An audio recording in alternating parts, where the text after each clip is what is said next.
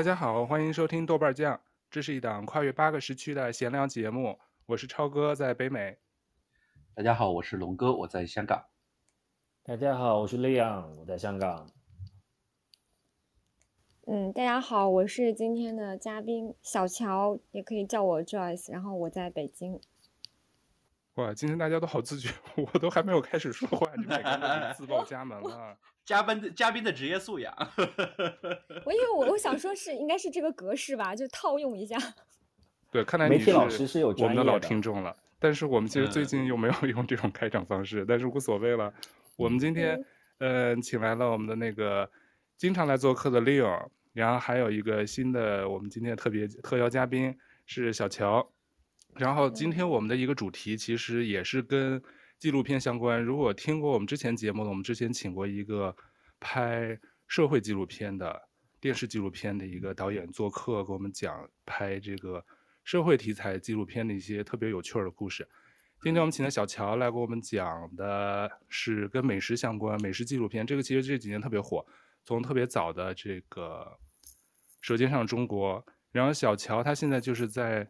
著名我崇拜的陈小青，叫他们叫小黑叔叔是吧？在他的这个这个团队，对，在他团队做，然后拍过很拍过一一系列的风味，所谓风味原产地系列，我知道的是风味原产地，然后还有嗯、呃、风味实验室，对，风味人间什么的，对对对，等等等等，对，所以我们今天有幸把小乔请到我们这儿，给我们。讲讲他拍这些风呃这些美食纪录片跟我们通常看的其他类型纪录片有什么不同？然后，对，先欢迎，先热烈欢迎你。谢谢谢谢，我我要开始了吗？这 怎么突然有一点尴尬？没有，就是就是就是就是那个还还挺开心的，能够做客豆瓣酱，一个好像跟那个美食还有点关系，嗯。其实我之前也是做记者，是因为比较偶然的原因，先去了一个短视频的这样的一个一个一个公司，叫一条，可能有人也知道。嗯。然后在一条的这家公司认识了陈老师，因为当时我有采访他，反正就是很很小很巧的一个机缘吧。然后可能他觉得我当时做的还不错，嗯，给他留下印象。然后后来他自己就是自己从央视出来。到自己创立这一家，呃，纪录片的团队，所以他就找了我，觉得可以，嗯，可以跟他们一起来尝试做这件事情嘛，就是，就是做一个纪录片的这样的一个工作室。当然，其实我也是从零开始学起，以前也都没有一些影视的基础吧，就毕竟是学新闻，就是学文字，包括我本科其实也不是学跟跟影视毫无关系，学的是语言，我学的是英语。所以就真的是一个零基础起步，就有这个机会还挺宝贵的。然后我不知道大家对那个美食纪录片最感兴趣的是什么？就是可能很多人会经常问我们是是不是就是拍这个拍这种类型的纪录片很爽，就是因为可以吃到很多东西，就是可以在在拍片现场，其实说实话是吃不到的。基本上是吃不到的，因为等我们拍完那个东西都凉了，根本没法吃了，因为它需要折腾来折腾去，就是可能我们拍完那个东西也就吃不了了。当然有的时候也也也可以吃，很少，就很少是能够在片场吃到东西的。然后，但是确实也有因为这份工作吃到了很多大家可能想象不到的东西，或者说我以前从来不会不会去吃的。嗯，我可能先介绍一下我们这个纪录片，可能大家不是很就就整整个系列是怎么回事，因为可能大家比较了解的是那个《风味人间》，因为它是一个比较大一点的呃规模的一个制作，就整个我们其实是有一个叫呃风味的这样的一个 IP。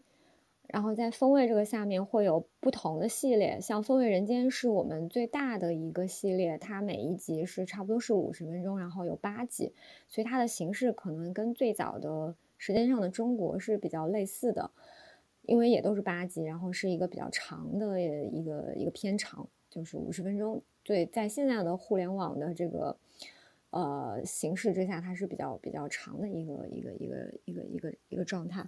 然后我我现在在做的这个风味原产地的系列，它是相对来讲比较短的，就是属于其实现在算作中视频吧，也不是说是短视频，因为它长度可能是十至十一分钟这样的一个长度。然后，呃，都是在腾讯视频播出。我之前还做过一个系列，就是那个风味实验室。风味实验室可以理解为一个。美食版的圆桌派吧，可能圆桌派大家很多人是比较了解，它是就是一个边吃边聊的形式，但讨论的话题是跟吃的相关的，大部分是和吃的相关。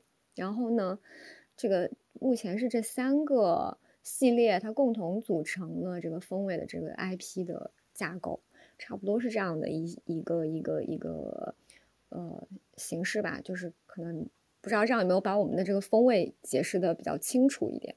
就它可以理解为像漫威一样，他们有不同的产品、不同的系列，然后是这些大大小小、长长短短不同的，嗯，跟美食相关的类型，有可能有纪录片，也有也有偏综艺形式的谈话节目，它共同组成了这样的一个跟美食有关的 IP，差不多是这样的一个、哦、一个一个一个构成。然后我参与过的就是风味实验室和风味原产地。嗯，其实风味实验室的时候，我不知道你们看过这个节目没？我看过一两集，但他你们那个好像，因为我看他有的人定位那个你说的风味实验室第一季嘛，是类似于脱口秀。嗯、但你刚才比喻是圆圆桌派，因为我没有看全，你们请了好多嘉宾，嗯、都是比较有名的，所谓的流量也好，不是流量知至少是知名人士吧，嗯、是吧？跟你们一块儿做，我觉得形式还挺特别的。但是说实话，好像我看评论的话也是褒贬不一，因为请的嘉宾的这个、嗯、这个原因，对他可能不像圆桌派那么的就完全纯粹的文化类的谈话，就因为他也有嗯偏娱乐一点的，就包括当时请过一些上过奇葩说的，或者说像李诞这样的，嗯。可能更娱乐化、更大众化一点的嘉宾，所以有些会觉得参参差不齐，就是它不像一个纯的文化类的那样的质感的一个东西。嗯，然后那个算是我做的第一个跟美食有关的，也是来到这家公司做的第一个项目、嗯、第一个节目吧。嗯嗯，然后跟后面做的这个纪录片还是完全不一样。从嗯操作的方式，然后到。本身节目的形态都很不一样，因为那个就是一个在棚里录的节目，它就是聊天，就像我们这样聊天，只不过它是现场的，然后他会边吃边聊，然后现场还有个厨师会在那儿做菜，然后他做的那道菜就也是跟当天的那个主题有关的。然后，嗯，到我做纪录片第一呃做的我做的第一个是风味原产地甘肃，其实甘肃的话，我我。哎，其实我去第一次去西北，是不是还是跟梁栋还有就是另外一个朋友一起去的？嗯、但是我们当时我们当时是当时你还在当时你还在你当时还在环球企业家吧？对，当时我们去的是宁夏跟对宁夏对宁夏啊宁夏还有一个那靠近内蒙的一个地方。嗯，对对对，我后来自己去过一次青海。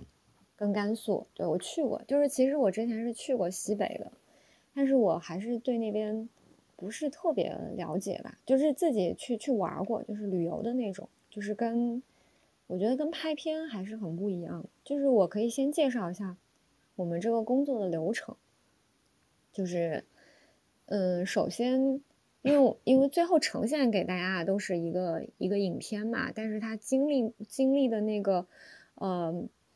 呃，一个完整的工作流程其实还是挺多的，就是其我们其实是有借鉴，像类似于像人类学家做调研的这样的一个一个过程，就是比如说，嗯，你们看的那些 BBC 的，呃，自然类纪录片，它其实都有很前期的调研。调研的话，它其实会分成两个部分，一个是我们叫纸上调研，纸上调研就是搜集资料，其实跟做记者的时候我们做那些，嗯，查资料的功课比较像。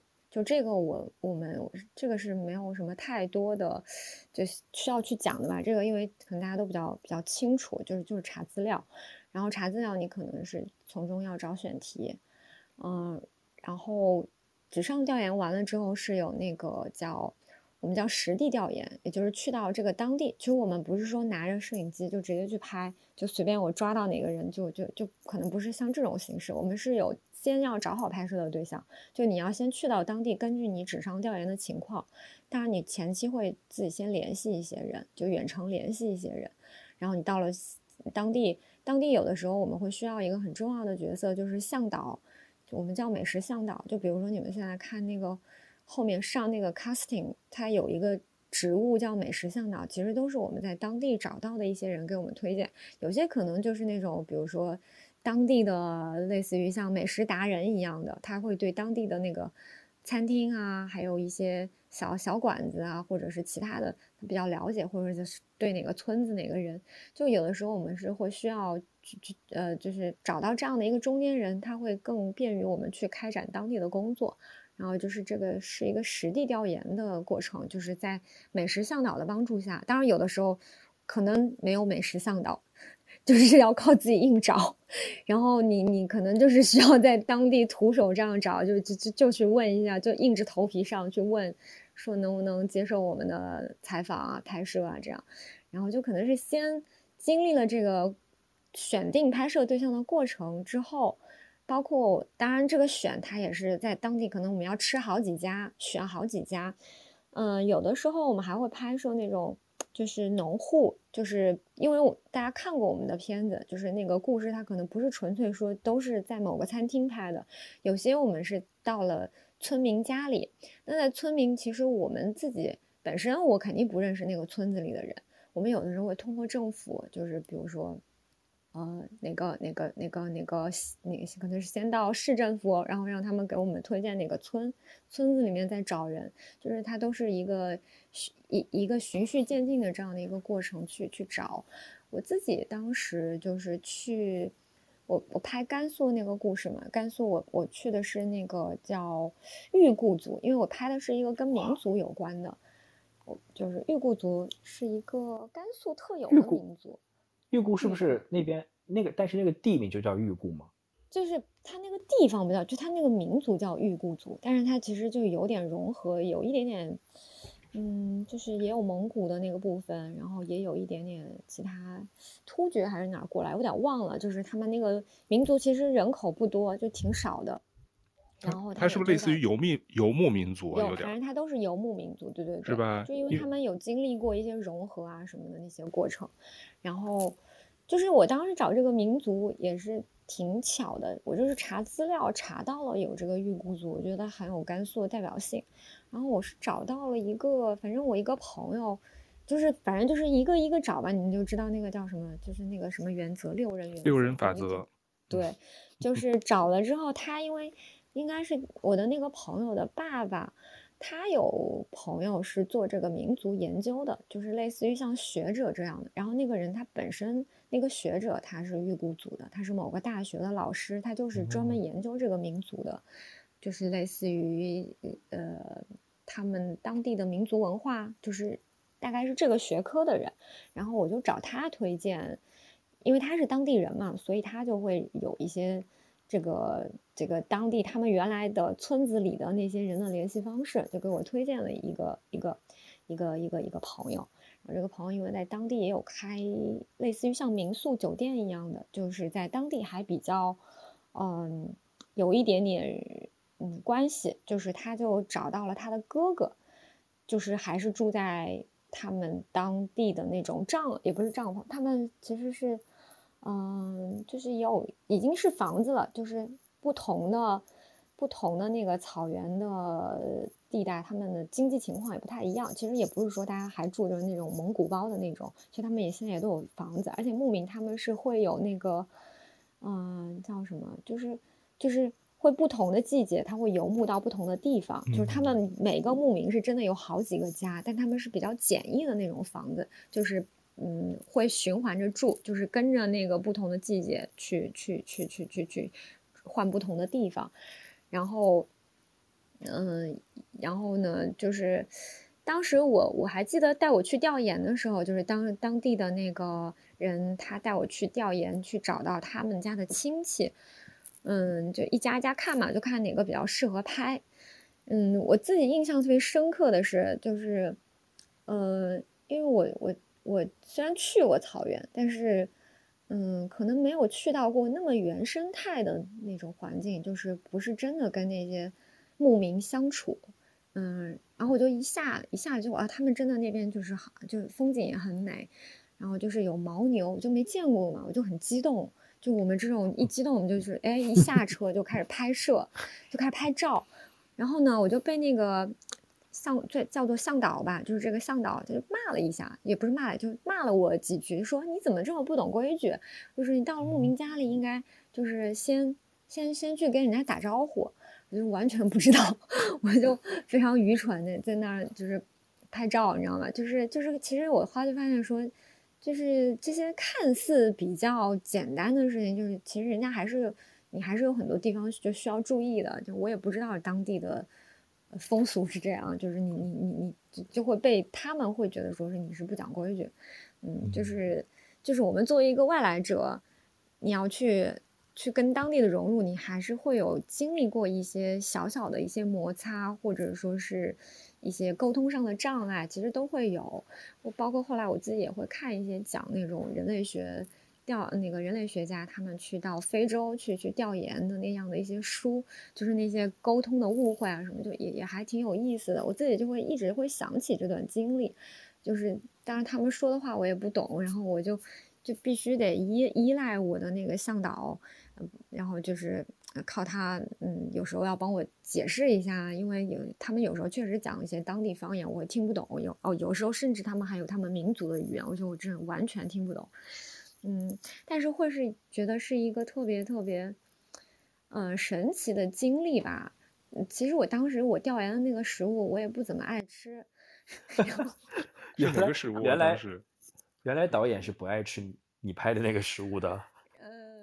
对，就是 我要说这个食物特别就是很好，就是很好笑。就是我当时拍的这一集叫羊杂，然后呢，哦，那集我还真的不是每一个人能吃得下去的。对对，因为它是特别的那种，就是很 local 的食物。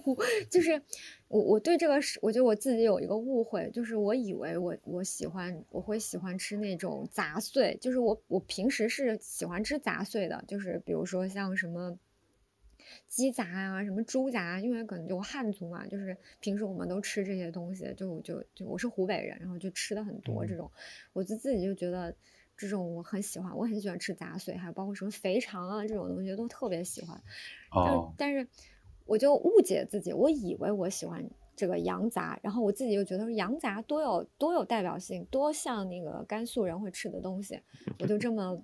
天真的报了这个选题，结果到了当地真的非常的懵，就是就完全吃不了，就是我觉得有障碍，我就吃了，就是也能吃吧，但是就是 你无法享受这个东西，我无法真心的赞叹，是味儿太大了是吧？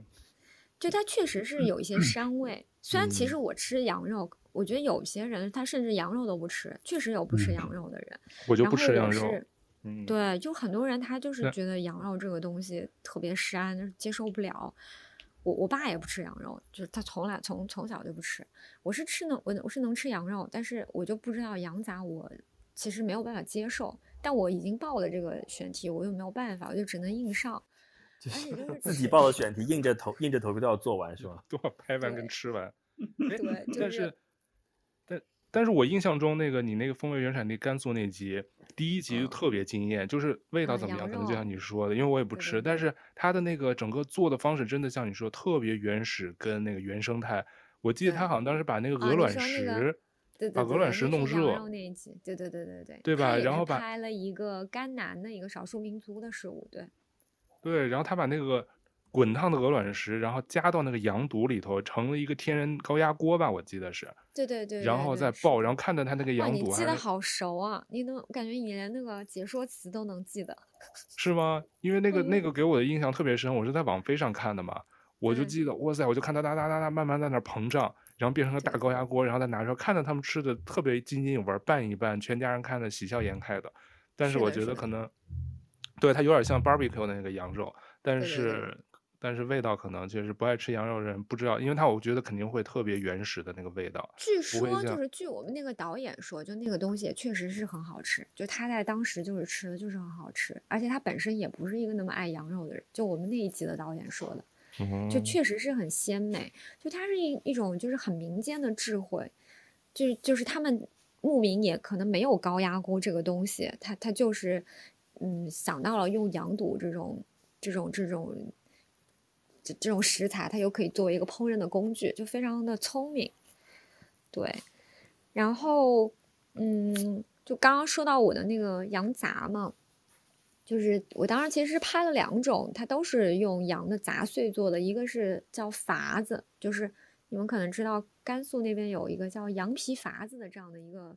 就是过黄河的时候过黄河的那个东西，我们当时还做过，你记得吗？对，我们我们做过啊，就是把那个羊皮冲起来跟气球一样，然后上面搭好那些牌啊架子，就好像小船一样飘在那个河上。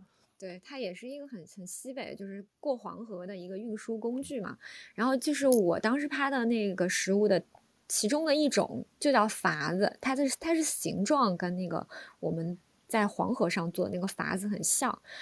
它也是，就是用一些羊的杂碎填充到羊的肠子里面，就是形状很像，所以它叫筏子。然后那个东西其实我是真的吃不了，就就是。所以今天最主要的就是，虽然《风味原产地》的导演拍了 甘肃的美食，但是他自己吃不了。嗯，就是我我很痛苦这件事，我还，但是我有一个非常非常重要的，就是拍完这一集很很很重要的一个收获。因为当然，这个也是我的老板陈老师教给我的，他是教给我很多那个人生的金句和和一些领悟吧。就是他当时他自己是真的是非常非常喜欢食物，所以他有很多很多高屋建瓴的一些一些看法。他就跟我说，因为他就看出可能我调研回来的那个脚本就显露出对这个食物不是很爱。然后呢，他就哦，他都能看出来。目光如炬啊，就感觉说好像对这个食物没有爱，然后他就他就讲了一段话，大概就是说，嗯，所有的食物其实都是平等的，因为每个人都有自己的口味的喜喜爱嘛，就是你喜欢这个，你喜欢那个，但是食物它们本身是平等的，就是你可以你可以是就是你不喜欢这个食物，但你作为一个嗯拍美食纪录片的导演，你可能需要。去懂得人家的这种喜欢，就是你首先自己不要把这些食物的看法是平等的，就是你要觉你不能有带着太多的偏见去去拍这个食物。如果你本身是不喜欢这个东西的话，你怎么样拍的诱人，怎么样拍的让当地人觉得说这个食物是他们的骄傲，他们真的很喜欢吃。就我自己领悟出来，就是即使我自己不喜欢它，但是我应该懂得别人的喜欢。就是就是大概是这样的一个一个一个嗯跳出来看的一个思路吧，就是让我打开，就是说我我我我自己在那个过程中很排斥、很抗拒的那种心理。就我本身如果我不喜欢它了，我我如何如何把它拍好？当然有有的时候确实导演他自己也很喜欢，就比如说我自己这次有拍我家乡的食物，那因为是我从小都吃的，那我肯定是有很深的感情。那可能是另外一种心态，那可能又会有新的问题。但是我拍甘肃的时候，确实是遇到了一个，由于跟我本身的口味偏好相差太大，我很难去接受的情况下，我我去克服这个障碍的一个一个一个一个一个过程吧。对，就就就是确实是很很努力的去去了解当地人他们跟这个食物的连接。而且我后面我可以我可以爆个料吗？就是那首先我我要插一句啊。为什么我今天在呢？因为今天的嘉宾是乔老师，我在是因为我跟乔老师是同学。那他刚刚讲江，刚刚讲甘肃的时候，我就想起来，当时他在甘肃拍那一期的时候，就中途有跟我们有跟我微信吐槽说，我好想回到城市啊，因为你们是不是拍摄的时候要住在那个老乡那个地方？然后呢，他就说，我就记得乔老师非常崩溃，就是因为老乡那边确实是居住条件比较差，是就是偏远的山区嘛。他就说，I'm a city girl，我想喝咖啡。我可以完全想象，因为小乔老师在我朋友圈生活的完全就是一个特别仙儿的，像那个陈鲁豫一样的文艺女青年。嗯，然后留着鲁豫鲁豫的那种丸子头，然后每天都是咖啡店啊，就特别文艺、特布尔乔维亚的那种那种小资。所以其实我完全，其实我有一个很根源性的问题，就是就是就比如说你们在去到你们要拍摄，就是你们在确定你们要去拍摄的那个地方之前，你们肯定是有几，你们分为有几组导演嘛，分别提提案。比如说，你们是一个要以一个什么样的标准来确定说，OK，那我们就拍板派人派资源去拍甘肃啊。我们我们这次我们选择的是贵阳，就是你们选择这个地区，它的标准是什么？选地区也有好多的，最早是潮汕嘛，潮汕因为可能就是大家都知道那边好吃的很多，然后它是可以入选的。然后云南也是，当然甘肃。甘肃，因为我们这个就是《风味原产地》，它是会在奈飞上去播出的嘛。那个时候应该是奈飞有一个中国的类似代表一类的，他们有提议说能不能拍一拍西北，但是西北其实没有定哪个地方，所以我们其实也调研了好几个，就也是还是我们会先做纸上调研，自己去讨论去评估，然后后面贵阳其实有一些跟政府的合作，就有的时候他会。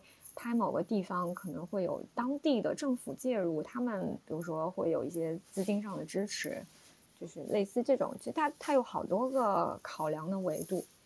反正甘肃，所以你们跟是跟奈飞那边也有点关系。嗯，你们跟奈飞的合作模式是怎样的？就是是他们已经买了你们，就是他买了你们的，就是在奈飞上的播放权，所以他们有介入到你们的创作的这个。这这一块吗，就是他们也会给一些意见，还是说只是他们只是说，只是一些播放平台，但是他们会就他的意见就是不会对你们产生什么非常左右性的影响的是吗？对他们也没有什么意见，他们会自己有剪那个预告片嘛，但是其实确实是不会在创作前期跟我们有任何的那种介入啊之类的，那倒没有。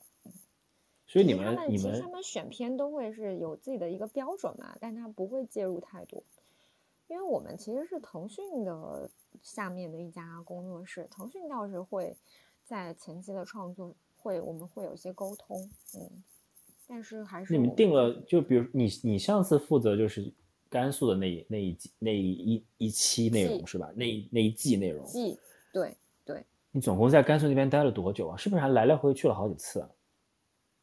因为我当时我除了做这个项目的导演，也会做执行制片人，所以有的时候我会跟组。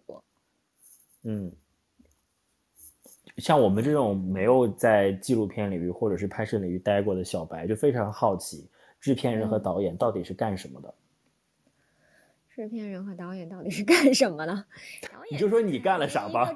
你你分别在做导演和制片的时候在干嘛？但是其实每个组也不太一样。就是制片呃的导演，他肯定是一个创作核心，就是他是整个组的创作的灵魂。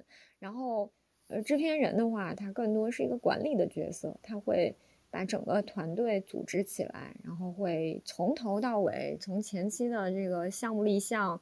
然后到最终的播出宣发，它是更更更全的一个流程，然后管的也很就是很杂。导演他就是更纯粹的创作的这个部分，但是每个项目其实不一样。像我们这个项目，就制片人的内容也管的很多，就是还是就是不同的影视项目可能不一样。有一些制片人感觉好像也就是挂个名，就是或者是那种就是叫什么，就是出钱那种的。反正不太不太一样，嗯，就据我所知啊，据我所知，如果我咱俩之前的沟通没有错的话，据我所知，你们 team 里绝大部分都是男生是吧？就是一些摄影师啊，那些拍摄的人员。如果他们，摄影师，对，你你你你作为一个小女生，你怎么带着这一帮糙汉在西北的大荒野里面把这个拍完的？并且你以前也不是做导演的，对吧？你以前是文字记者嘛，嗯，但是就一下就变成影像的导演，然后还要带这一大组人，他们都是资深的啊、呃、摄影师啊或者是什么的，就是会不会有一些就是分工上的小故事？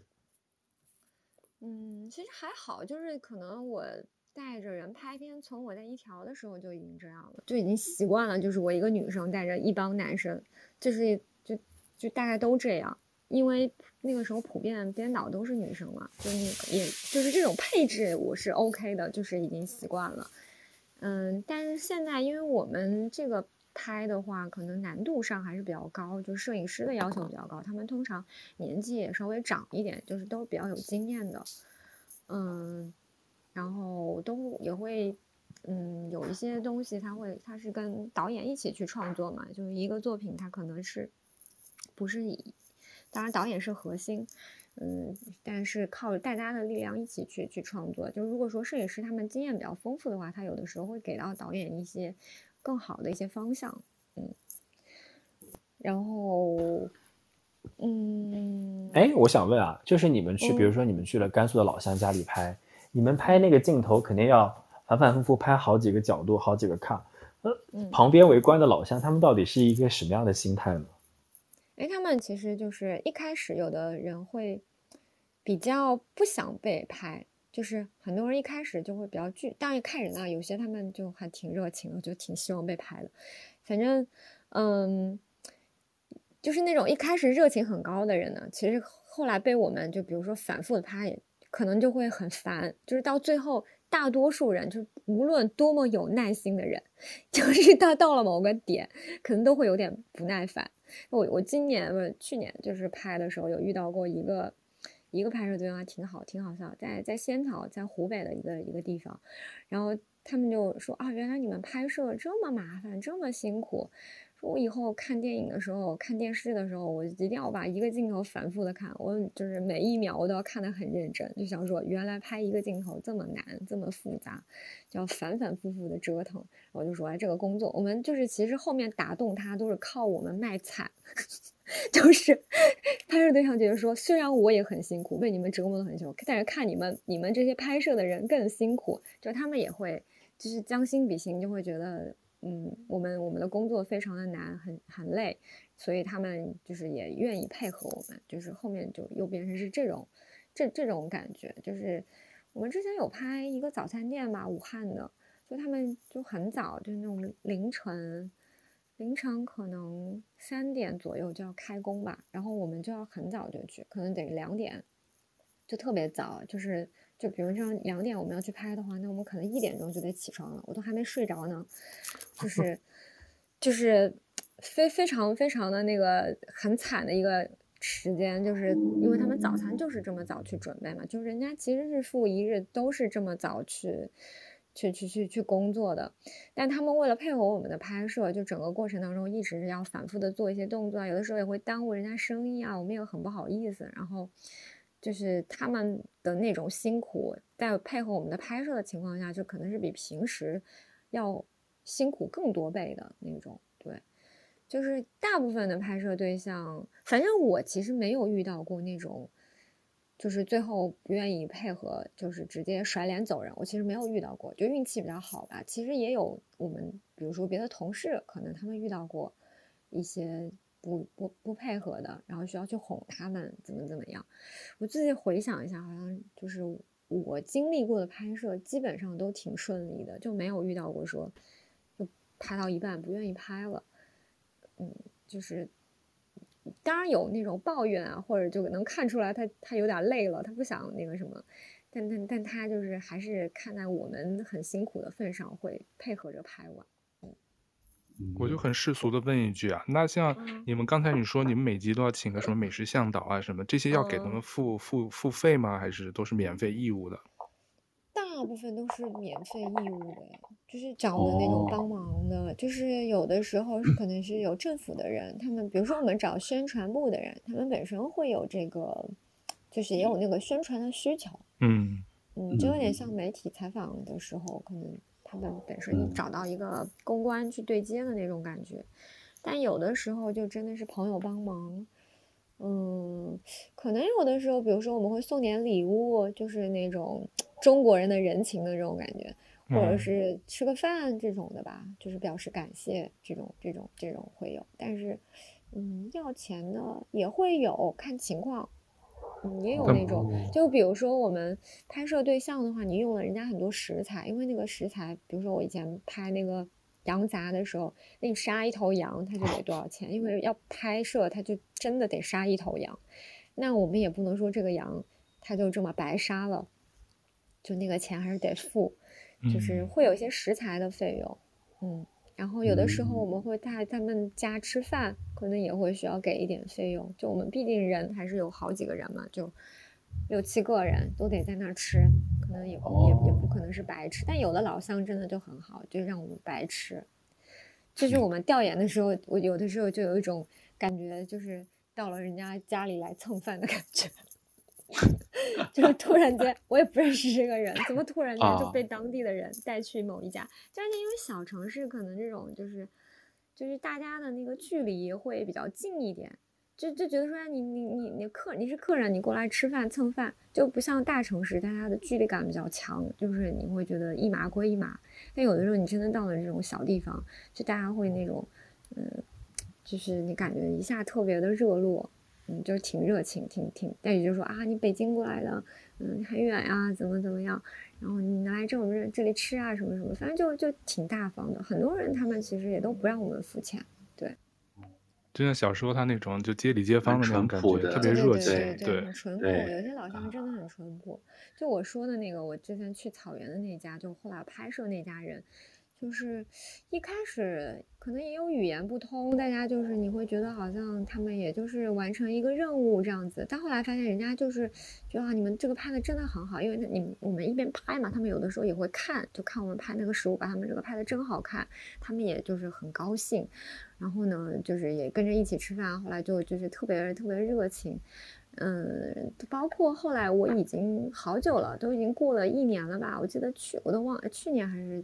就是已经至少我拍完已经一年以后了，就后来播出了之后，那个叔叔还是会跟我，就是我拍的那个叔叔，就是一个牧民，然后他他就因为我有加微信嘛，他就还跟我发微信啊，还有有时候还会看我的公众号，然后就说啊什么时候再来我们这个草原啊，就是那种，就是挺热情的，就是嗯。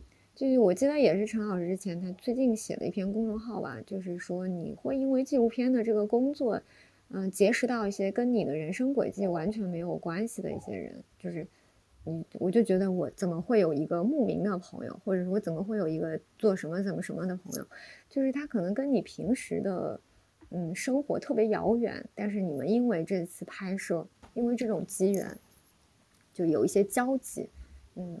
要包括我前段时间看到那个，我当时拍的那个地方，嗯，就是就是就是就是就是就是那个叔叔他们那个镇上，就是有一个地震，我就是正好看到那个消息了，我还我还问了他们，是他们那个县，对他们那个县有地震，我还问了他们说，哎，有没有问题？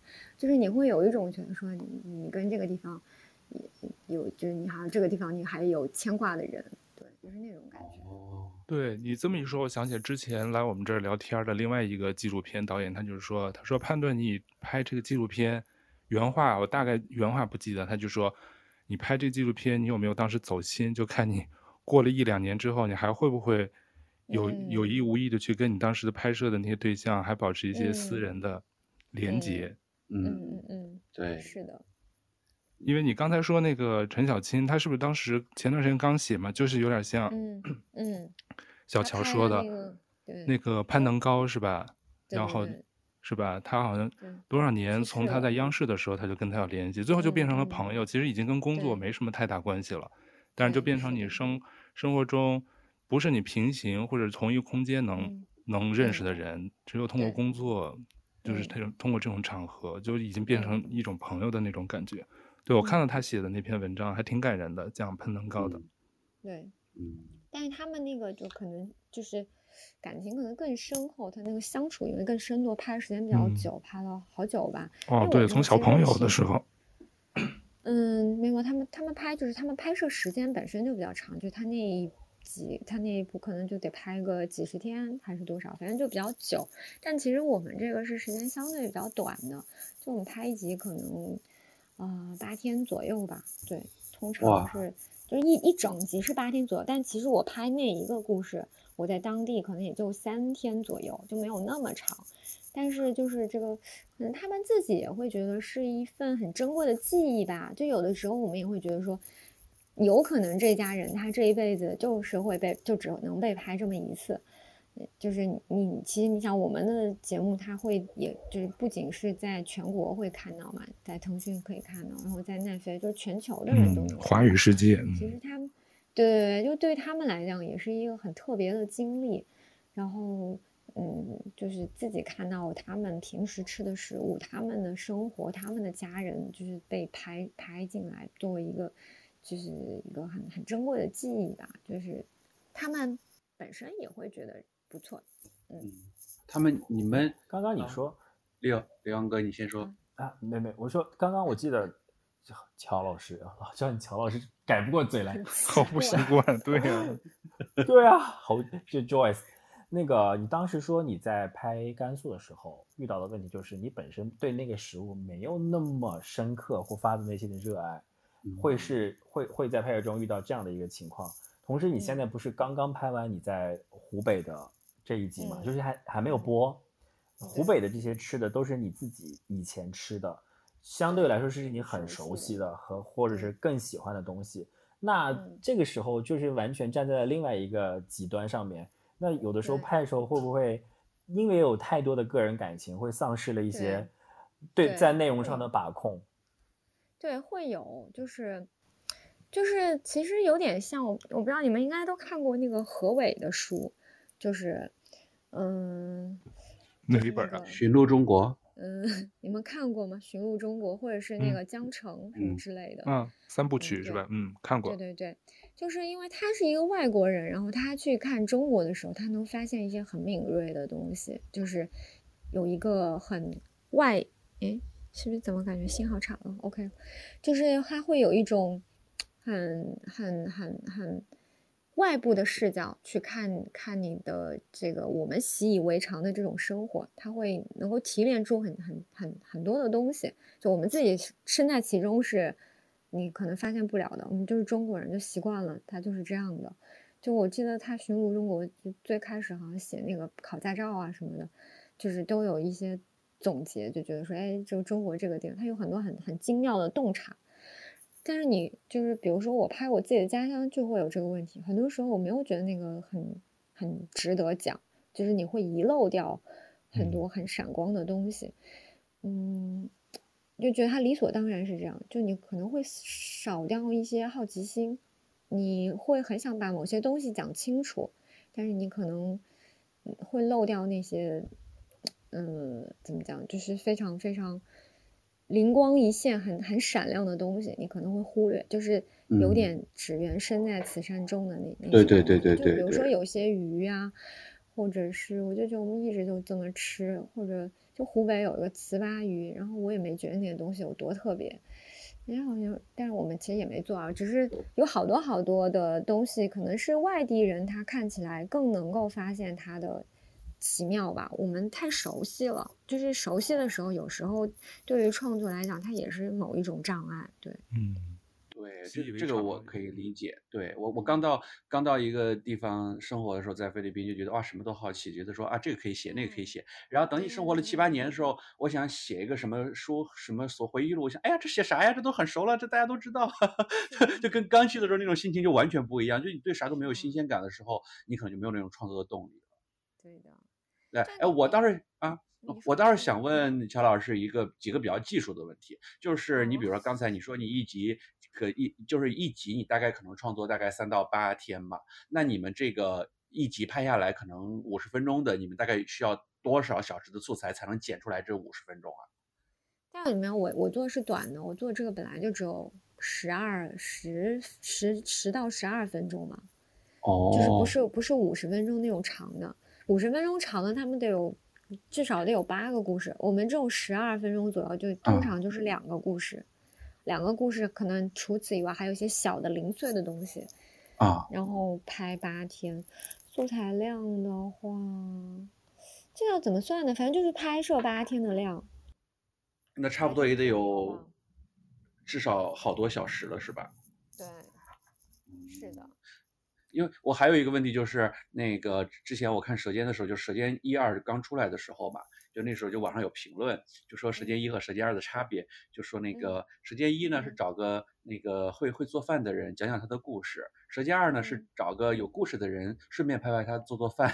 就是我对这个评价，我还真的是因为第二集他其实感觉更多 focus 在那个故故事上，就是食物就没有那么的精致了。我就想问那个《风味原产地》，我个人感受看下来就觉得还是专注在食物本身。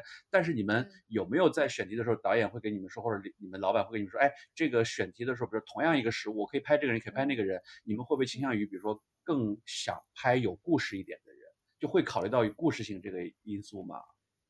嗯，其实确实原产地它更多的是食物本身，因为它本身的时长也不是一个说像有五十分钟那种，它有足够的篇幅去展开讲很多的人物的故事。像风味人间的话，它本身叫风味人间嘛，它一部分是风味，一部分是人间，它本身就有很多的那个空间去讲这个人物。那么风味原产地它更多的是聚焦于这个食物本身风味，然后还有原产地，还有这个地方。就地方怎么说呢？就是，嗯，其实它也很难。我们这次就湖北有做一个新的尝试，但是就就现在可以先不说，就是到时候大家可以看。就是、对对对，就是它会，我们会很注重对这个地地方的描述，它可能不是仅仅是这个地方的食物，它也会有这个地方的文化，可能也有戏曲，嗯、然后也有这个地方的方言，嗯，就是。它是共同的塑造了这个地方的食物，但差不多是这个意思。但是其实我们人物没有什么空间去展开的，就是，但我们里面会就是制作的人物，他们也是在我们这个嗯片子里面是很重要的一个贯穿的角色。但他确实是不会讲他们，比如说这一家人什么关系，他们经历了什么，这个是没有办法去展开的。就主角哎，就是我们食物本身。当然我们会会会去讲。这个食物它和原产地的关系，它和这个地方的关系，它会让这个地方的人他们很有那个认同感，觉得说，就是我自己这次最大的收获是，就我们家吃，我们家那边就我老家是恩施嘛，湖北恩施就吃一个食物叫河渣，就是这个东西其实别的地方几乎都不吃，只有我们那个地方的人吃。就我们原产地很多的标准是这样的，就是我们就是要找那种只有当地人吃的某个东西。哦就是非常非常特别的，有典型性。嗯，其实是你会觉得随着那个城市化，大家会变得很趋同，就是很多东西它是一个相似性更更更大。但我们其实很多是在找一些不一样的这种标本，就是食物作为一个样本，它会就是作为你你当地的一个标签标志性的一个东西存在，就是它它可能。这个地方就完就就只吃就就吃这个东西，别的地方都没听说过。就类似这种，像我们甘肃那一季有拍过一个叫呱呱的东西，它也是很有哦，对对对对对对对，天水对，像凉皮儿那种是吧？对对对对，但它其实又不是凉皮，啊、就是它真的是就是真的只有天水人吃，它做起来也很麻烦，然后就是是荞麦嘛，它是大部分是荞麦做的，就会。啊，就他那个做法，大大家看片子会会会会知道是是。对，那集我看了，因为我有个朋友就天水的，我当时还问他，我说：“哎，你们天水吃是这个长得好神奇的一个，看起来挺好吃的，非常诱人。”对，放上辣椒，我都不知道他们其实吃的有点像四川的那种吃法，就是有点像那个油辣子。呃，是，对，还有陕西有一个那个挂在碗上那个叫什么？就在碗上刮一层的那个叫碗托。对对对对对对，有点那个有点像，但是更薄一点感觉。哎，你们山西？我们山西也有啊，对吧？对，我想说，对对对对。我私心问一个问题，你们你们不是在甘肃也拍了面食吗？嗯。为什么没有来我们山西拍？还没到。面食，山西面食才，我们山西才是真正的面食。哦，山西的面食绝对比陕西更丰富。嗯。哎，我想问你们，你们有人提提过山西的提案吗？并并没有。贵司不行哦，我跟你讲，贵司要，但是格局开大一点。不是我们自己报什么就会有什么，就有的时候也要看，就是比如说是不是有政府合作呀，或者说就是，嗯，反反正不是说我们报哪个地方就做哪个地方，就是你还是会、啊、会会会会有人找啊，就看那个合作的机会吧。哎，我想问一下，陈小青老师会对你们的。日常工作有什么具体的指导吗？他会看那个就是选题啊、脚本啊，就是每一个阶段性他都会看的，就是包括剪完了呀，就是都会都会最后，比如说不好的地方他也会说，嗯、然后包括解说呀什么这些他都会参与一部分。哦，但他会给你们什么灵感？比如说他想到说啊，我觉得应该去拍什么，或者他觉得建议你们朝这个方向去做一些调研，maybe 会有一些灵感有啊，也会有，就是。嗯，而且我记得当时那个呱呱，他他自己觉得，他就当时那个导演挺执着，他就觉得呱呱这个东西好，但因为呱呱那个东西比较简单，就其实不好做。陈老师当时本来就觉得说这个是不是可以不用做，但是那个导演比较执着，然后就你非要拍，然后拍了之后其实效果还不错。陈老师他会啊，就是他因为自己吃的东西比较多吧，所以他会。他会经常就是也也会跟我们提一些建议，拍啥拍啥，不过一时也想不起来。反正他会就是哪个阶段他都会参与的。哎，你做这个做了几年了？我记得你做了两年、三年。三年了吧也？进入到来做纪录片做没有做进入这个公司已经四年了。四年。嗯，主要是疫情，让大家就是忽略了时间，你知道吗？就不知道到底过。主要疫情就是时间上面就不知道不不知道怎么算。对。你你做了这个事情以后，你你你对于美食这个东西和你做之前有不一样的感受了吗？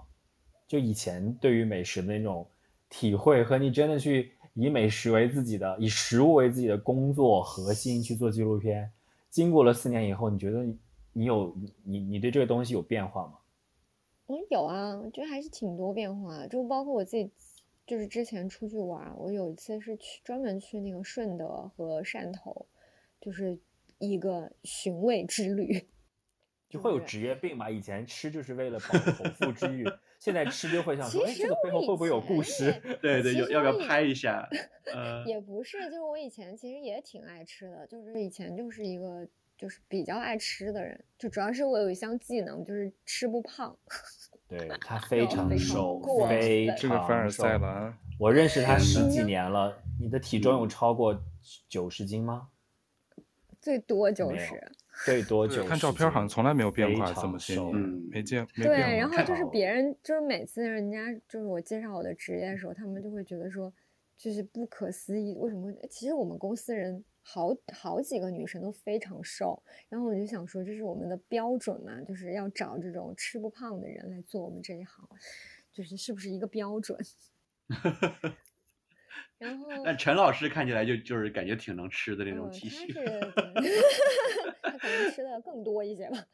但是我觉得陈老师他有一点儿，我就每次看他不管上各种节目，特别是他那个在圆桌派上讲这些东西的时候，他每次一讲这个东西吧，我觉得他就有一种能力，他会把一个东西描述的特别细节，就是让他描述完，你就觉得这个东西特别想吃一下。是是的。他他的那个描述的那种说话的那种功力，我觉得真的。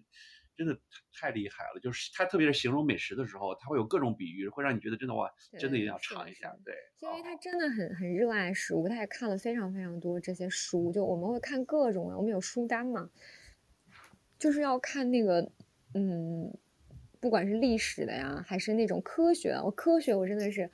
我看有的时候看好多遍我都记不住，就是我们要看那些化学，因为它有的时候会有各种各样的反应，我都记不住什么什么糊化反应那些，或者什么什么那种直链淀粉、支链淀粉，我就听到这些名词，我整个人就是什么德拉美是吧？德拉美什么的那个美拉德，美 拉啊美拉德，就是就是你知道，因为因为就是学文科嘛，我就老是记不住那些东西，就是其实真的是以以。算是通过这个食物这种媒介，你其实需要触达的学科非常的多，就有植物学的，然后有人类学的，然后就各种各样的那个学科，你可能都是需要去了解啊，包括化学，就是各种各样的东西，你都是要有一些些嗯涉猎，嗯，然后就是我刚好确实是很喜欢吧，就他很喜欢。食物，然后平时我们公司有一项就是最厉害的福利，就是老就是老板亲自给我们做饭吃。然后就是从在你的朋友圈看你发了好多次了。对，就是从疫情以后，就是我老板就经常在公司做饭，然后最开始他手艺怎么样？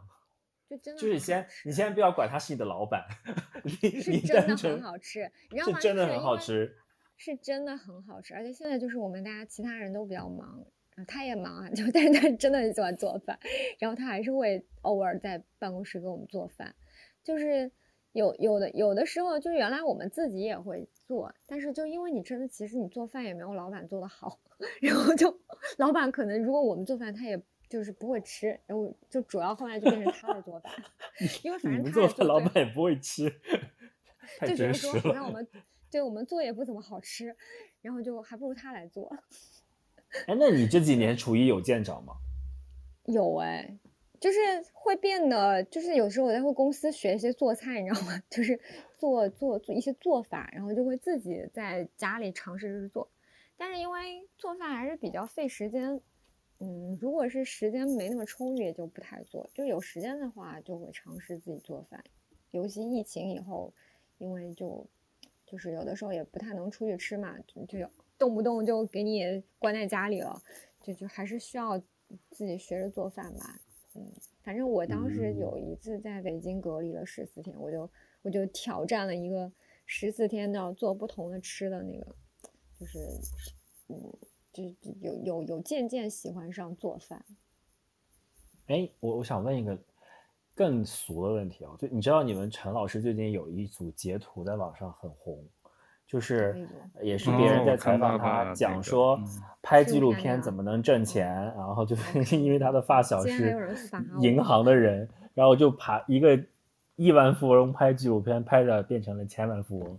我一开始以为这是段子，后来发现真的，他去接受采访说过这些。那你们公司的盈利模式是什么？嗯、除了说，呃，腾讯是你们的播放平台，会有相应的投入，奈飞会买你们的播放权之外，像纪录片不可能中插广告，对吧？也你们也似乎也没有任何的广告，就那是那个广告是那个广告是播出平台插进去的吧？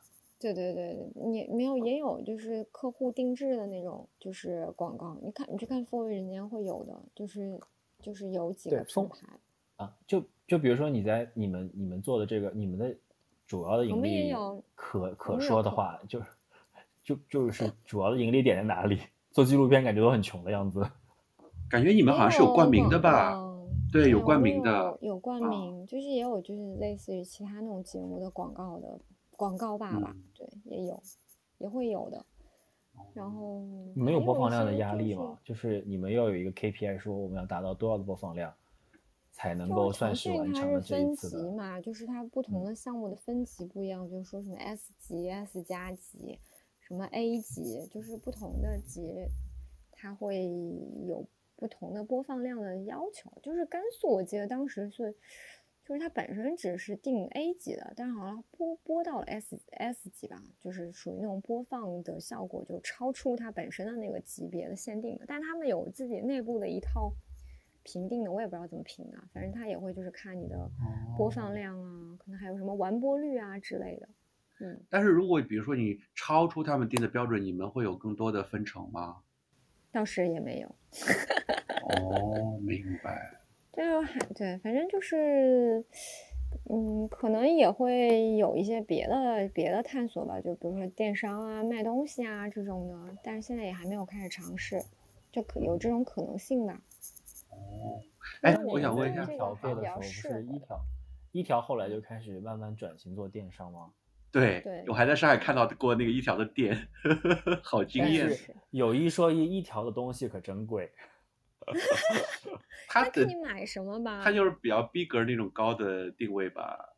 嗯，对，就是一条的视频我挺喜欢看的，他们拍的好多视频，但是就是那种小故事，一个一个小故事的，太多了。是吗？他们说，我记得一次推送好多广告。我我我我我就提问一下，就是据说啊，一条最火的时候，呃，一个软广告的那种片，说要能收到一百多万呢，是真有这么高吗？嗯，有啊，就是如果是那种自己拍的话，就是报价、啊、对外的报价确实有是一百万。哇，那真的真的太赚了。嗯，就是你的 IP，就是你的 IP 真的是能做到这种，就是真的是看来做内容啊，真的还是能赚钱的。现在也不好做哦，现在都很难。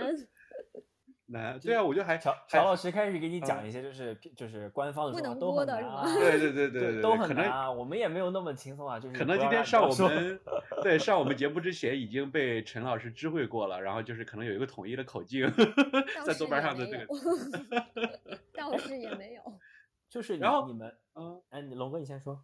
对，我觉得有个问题，就是因为现在就是从舌尖出来之后，不是就后后来就开始出风味人间嘛，然后风味人间之后就出了很多这种美食的，然后有几个拍的还不错，比如说那个呃人生一串啊，然后烧烤江、嗯、什么那个江湖，他们就是感对，就是他们这几个定位就感觉。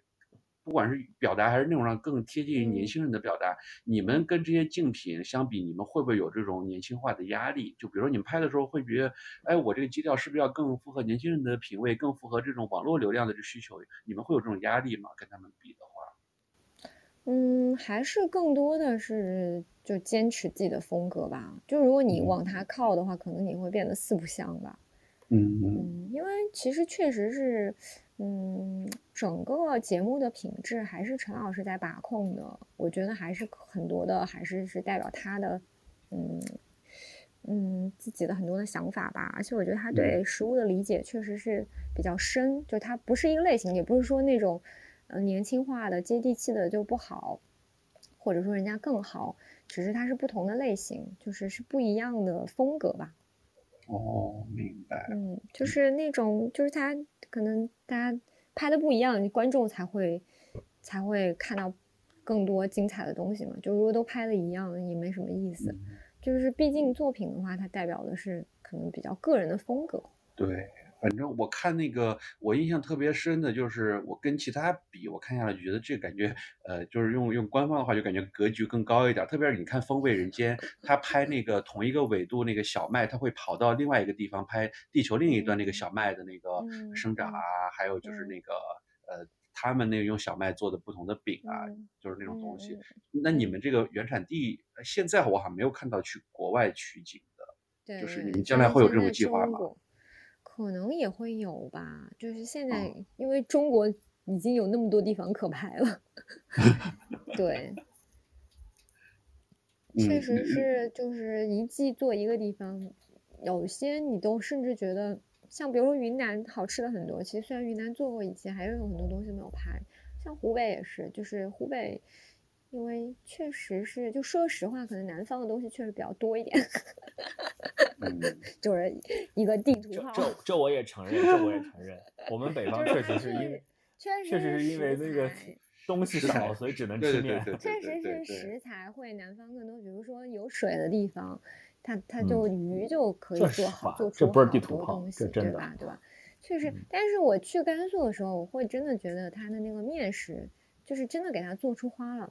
当然，你也可以说一下你们你们山西啊，就是，但我当时去那个，我记得我去张掖嘛，张掖张掖，哦，我又想起一个就比较有意思的，我之前也讲过的一个，就是他们叫牛肉小饭，因为我其实是一个南方人，所以我就就喜欢吃饭胜过吃面，所以我就是在那个地方旅行了，大概可能有个一周了以后，我就实在是太想吃饭了，我就非常非常想吃饭。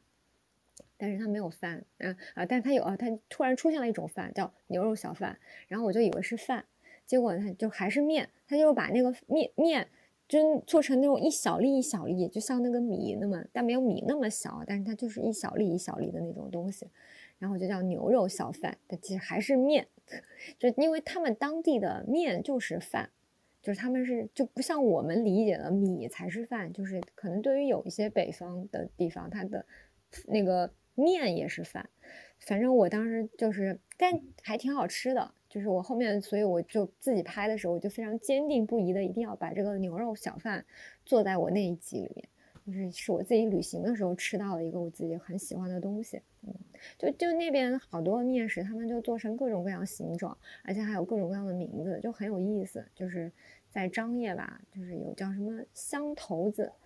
还有什么搓什么搓鱼子什么之类的，反正就都什么。搓鱼子我们也有，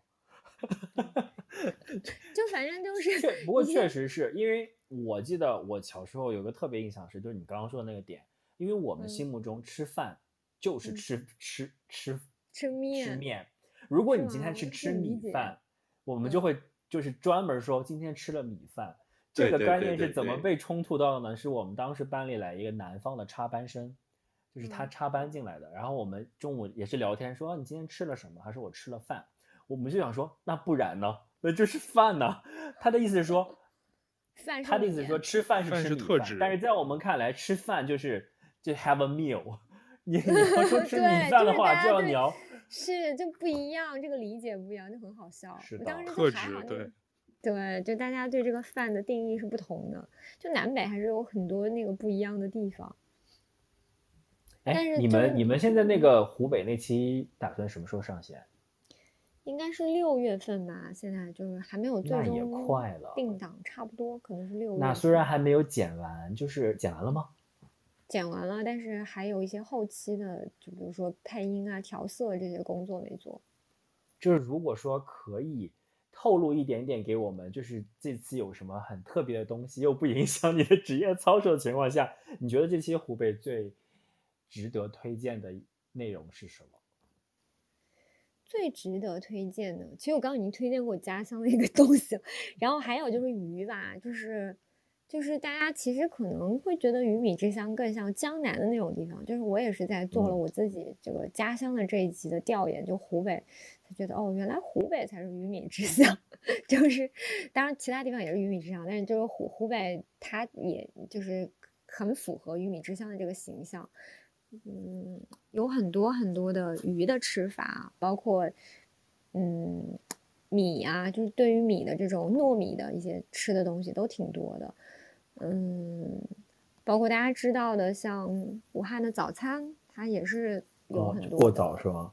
对，过早的这种文化，嗯，还是很丰富的。就是湖北这一级的，其实但这也是个难点啊，就是你要说哪个地方的特点是丰富，就非常难，因为它东西很多，因为还是跟它是一个在全国是一个中部吧，就这种交汇的地方，本身就有很多的码头城市。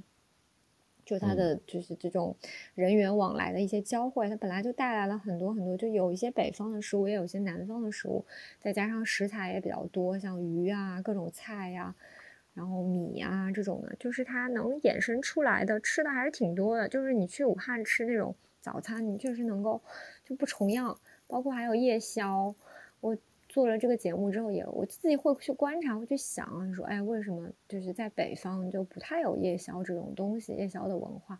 那确实因为在北方可能晚上比较冷，然后我们就睡了，南方对，都睡觉了。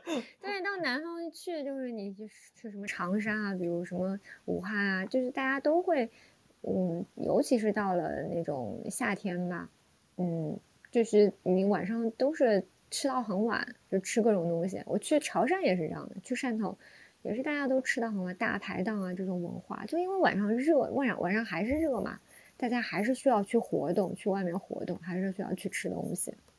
并且你之前说那个也很有道理，就是南方毕竟还是物产丰富一点，它拥有更多的物料去编排出各式各样的东西来。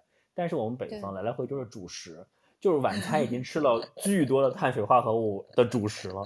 它的宵夜也只能编出主食来，我们就没有，因为地理环境造就，它就没有太多的经济作物，它也就没有那么多夜宵的，还有冷，这也是一个很重要的点。所以，但是我们真的没什么夜宵。但是北方确实是能把面食吃出花来，就是你也是一个特别，因为因为你只有小 麦，对啊，那你人都是还是要想说。让自己的口欲更丰富一点嘛，那只能在现有东西上面编编出花样来啊。包括羊肉啊，对啊，就你只有这些东西的情况下，就是就是说条件限制可以激发你的创造力，就是我我逼我自己在已有的这些东西上面多玩出一点花样来。那南方呢，就是哇，物资太丰富了，我今天可以 整点鱼啊，然后各式各样的蔬菜也很多，但是确实是不一样，那做出来的东西的那种的。口感，所以你知道我们山西才会那么无聊。我我我自己觉得无聊，我这样话也说也不太对，就是才会搞面素，你知道吗？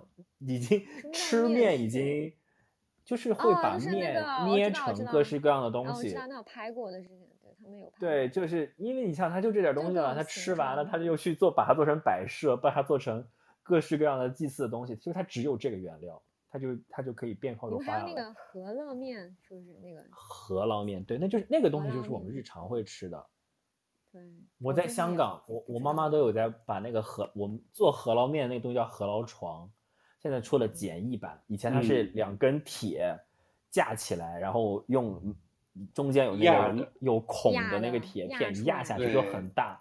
现在它变成那种可以旋转的一个一个一个圆筒的样子，你就可以一只手就可以做这个饸饹床。嗯、我们我妈都有带一套来香港。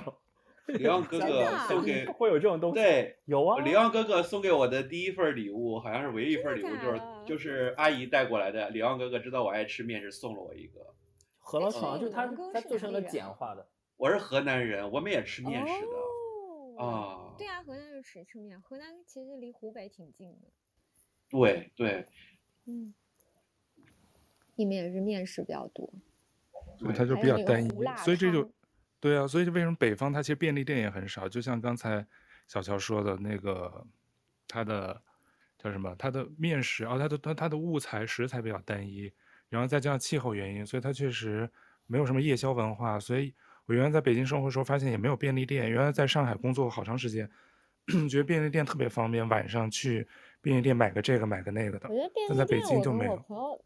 就是便利店，我跟我一个朋友也讨论过这个事情，就是是跟城市布局有关的。就是因为其实我最早在那个在做财经杂志的时候，专门写过便利店，也研究过一些。就是因为城上海它是。以那种叫什么，就是车站文化吧，或者是它就是那种交通枢纽，它是按车站去布局，比如说它很多的商业的那种，比如说星巴克啊，或者是便利店啊，它围绕着地铁站去建的，就很方便。但北京它本身是政治文化中心嘛，政治中心它可能很多还有一些政治方面的，它本身就是一个那种四方四正的那那那种形式，就是它又是很大的那种马路，就它确实是。不是那么适合便利店去布局，就是还是上海跟东京这种很类似的大城市，它是更适合，包括香港啊，这都是便利店比较发达。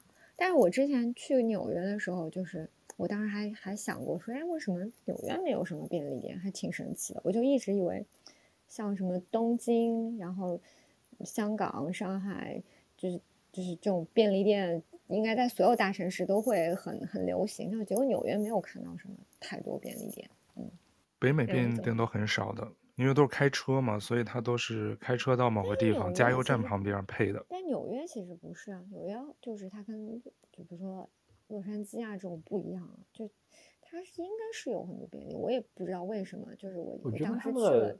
文化有关系吧，他们都是那种。就囤一堆东西，一到周末去一个超市买一大堆回去，很少像我们亚洲人，就是随时想起来。我觉得这个也可能是慢慢培养出来的，就这是很重要的一个原因。这个供求和呃你的想法是就是相辅相成的。你慢慢越来越多人就会越来越懒，就不会做长期计划，说我要准备一周的食物。既然我身边有那么多东便利店，现在我们又可以电商网购什么的，就好像外国没有这种文化。他们疫情以后大家又开始囤货嘞。啊！疫情，这哎要哭了，要谈疫情了吗？哎，那刚才小乔聊美食都聊到了这儿。对呀、啊，但小乔刚才自己也说了，其实像你原来做文字记者的这个这个背景吧，所以可能对你现在做纪录片导演、做一些案头工作、提前做这些所谓的 desktop research 这方面有很大的帮助。其实就是异曲同工吧，我觉得是吧？嗯嗯嗯，比较接近，但是。这个我有一个特别感兴趣点，因为像我们原来都是好多写文字的，从事文字的，嗯、像文字变视频，嗯，它其实还是有个技术的门槛吧？对。那你是，所以说有一条的这个训练，但是你在一条之前还是个文字记者，他是怎么一个这你这个身份或者这个转变，对你来说当时有没有很很痛苦，或者花了很多时间去做这样的转型呢？其实我觉得我从文字记者到一条的那个时候的转型，倒没有特别大，因为我在一条主要做的，虽然我也拍视频，但是我拍的那种主要是偏采访类的，所以它更多的还是一种文字思维，就是它是一种话语的嘛，就不是不是视觉上的，就是直到我现在这个工作，它可能更多的是偏视听的语言，就叫视听语言，就是有画面的有。有有有现场说话的那那那些，就是听觉方面的，就是嗯嗯，确实是两种思维吧，我觉得是不太一样的。而且我以前也不怎么看漫画，就是我觉得如果说你是一个看漫画的人，嗯，你可能相对来讲会有会有这个基础，就是你知道怎么去用视去去用画面去讲故事，而不是说去靠文字去讲故事。其实它真的是两种思维。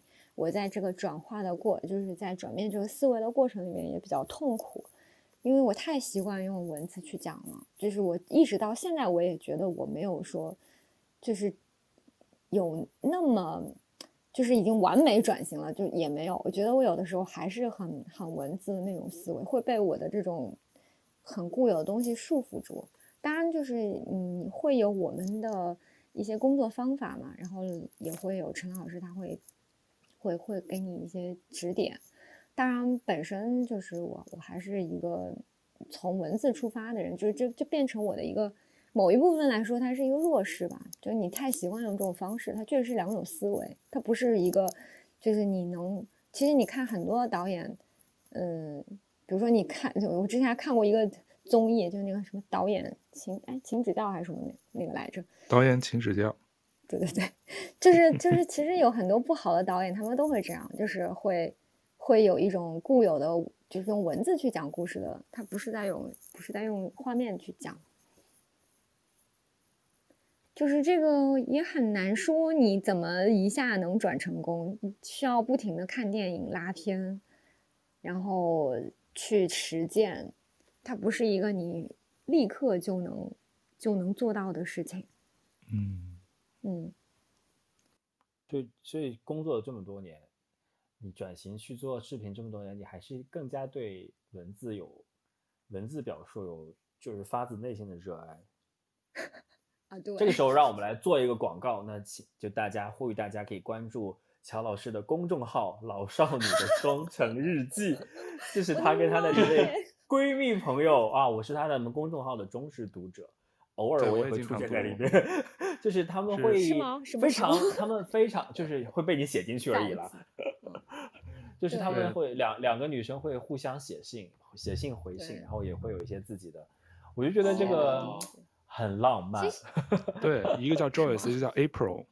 对，April。其实文字就是比较，就是比较方便嘛，因为就是。影视它毕竟是个更复杂的工作，就是它涉及到很多，就是我肯定是有一个团队一起去拍的，它它里面有很多协调，你不是一个人能完成全部的事情，你没有办法是自己摄影，又自己又自己自那个什么写，就很难。当然有也有这么，我有一个同事很厉害，他就是可以从头一个人做到尾，是真的很厉害的一个我们的资深的总，也是我们《风味人间三》的总和《风味人间二》的总导演。就是他是能够从拍摄，从前面写脚本到拍摄，然后到最后剪辑，他都可以自己做，就是都有这个能力。但其实很少有人这么全面的，就所以就是为什么影视它会有这么多分工，它就是是很庞大的一个一个事情。但是文字就是我喜欢它呢，它就是很很简便，而且又可能很，当然你影视作品也可以表达很私人的东西，就是。文字我能想到，就是它很便捷，你想到一个什么东西，你马上就可以写下来，你就可以写，它就可以变成一一篇文章或者怎么样。嗯嗯，反正我挺喜欢看你的公众号的。天哪！那你还看他拍的节目吗？啊，老实说，不是每一期都看。我现在有一种感觉啊，有的时候现在这个是呃信息社会下，我有的时候反而会这种最越原始的表达方式。越能够让人沉浸下来看，因为老师你们，我记得在之前，在之前你还在一条的时候，你们一条有一个附属的呃频道叫做美食台，也是做食品食物的，是教大家做菜，你们就会 po 两条，一条是图文版的教程，一条是视频版的教程。嗯，我永远都在看那条图文版的教程。真的 啊，嗯，视频版的教程我就是 low，因为并不是在所有情况下都适合点开视频看的。对，但是适合看文字或图文版，就是一篇文章的适用环境是更多的。尤其是如果我是真心想去做学做这道菜的时候，文字版的、图文版的、图文版的更适合。真的假的？视频很快，你视频很，因为视频都看视频啊，现在没有，就是图文的，你可以随时停在你想要看那个重点，你可以跳过很多你不需要的。但是视频你就得找啊，啊，这个在这一块，这个在那一块，你要。反复的。但是我还是觉得视频是一个更对大众来讲，它更容易去接收信息的一个方式，所以才能解释说为什么大家现在都刷短视频。就是你在我觉得短视频的点是因为它短，就是因为它，因为它，因为现在人为什么不看文章，是因为那个需要集中注意力的时间的问题。我觉得不是传递方式，不是传递视频和文字的方式。短视频的核心地方它在短，我觉得它，我个人认为哦，它的核心不是视频，它是短，因为你的集中集中力很短，就包括现在你看文章也是会走神的嘛，就是文章一长了就会走神，短视频就是短，但是它能够呃适用的呃它承载的信息量和适用的环境确实是有限的，因为短视频太泛滥了，我也刷抖音，我也是就抖音的重度患者，但是有的时候会觉得。更喜欢看原始的那种文章的东西，比如说有有一些有几个公众号，我就一直保持着这个习惯在看，嗯、甚至于有的时候我很想把它打印出来看，因为你拿着手机屏幕看呢，有的时候就是会跳行，或者是你真的觉得这篇文章很有意思的时候，我就很想很怀念说，如果它是本杂志该多好，就我可以拿下来，我可以拿笔画。那你是比较怀旧的人。嗯 呃，但我也看视频啊，我所以所以我一直没有觉得说视频是一个，就是他没有占领这个信息传播的制高地，有那种压制性的胜利，就是他的出现让其他的传播方式啊、呃、黯淡了下去啊。虽然他现在看上去很风光，但是他并没有就是绝对的制霸权。不不要对视频有太大的就是迷思，我觉得就是还是很很很很多情况不太一样的。嗯，这不是还就是不同的媒媒介的形式吧？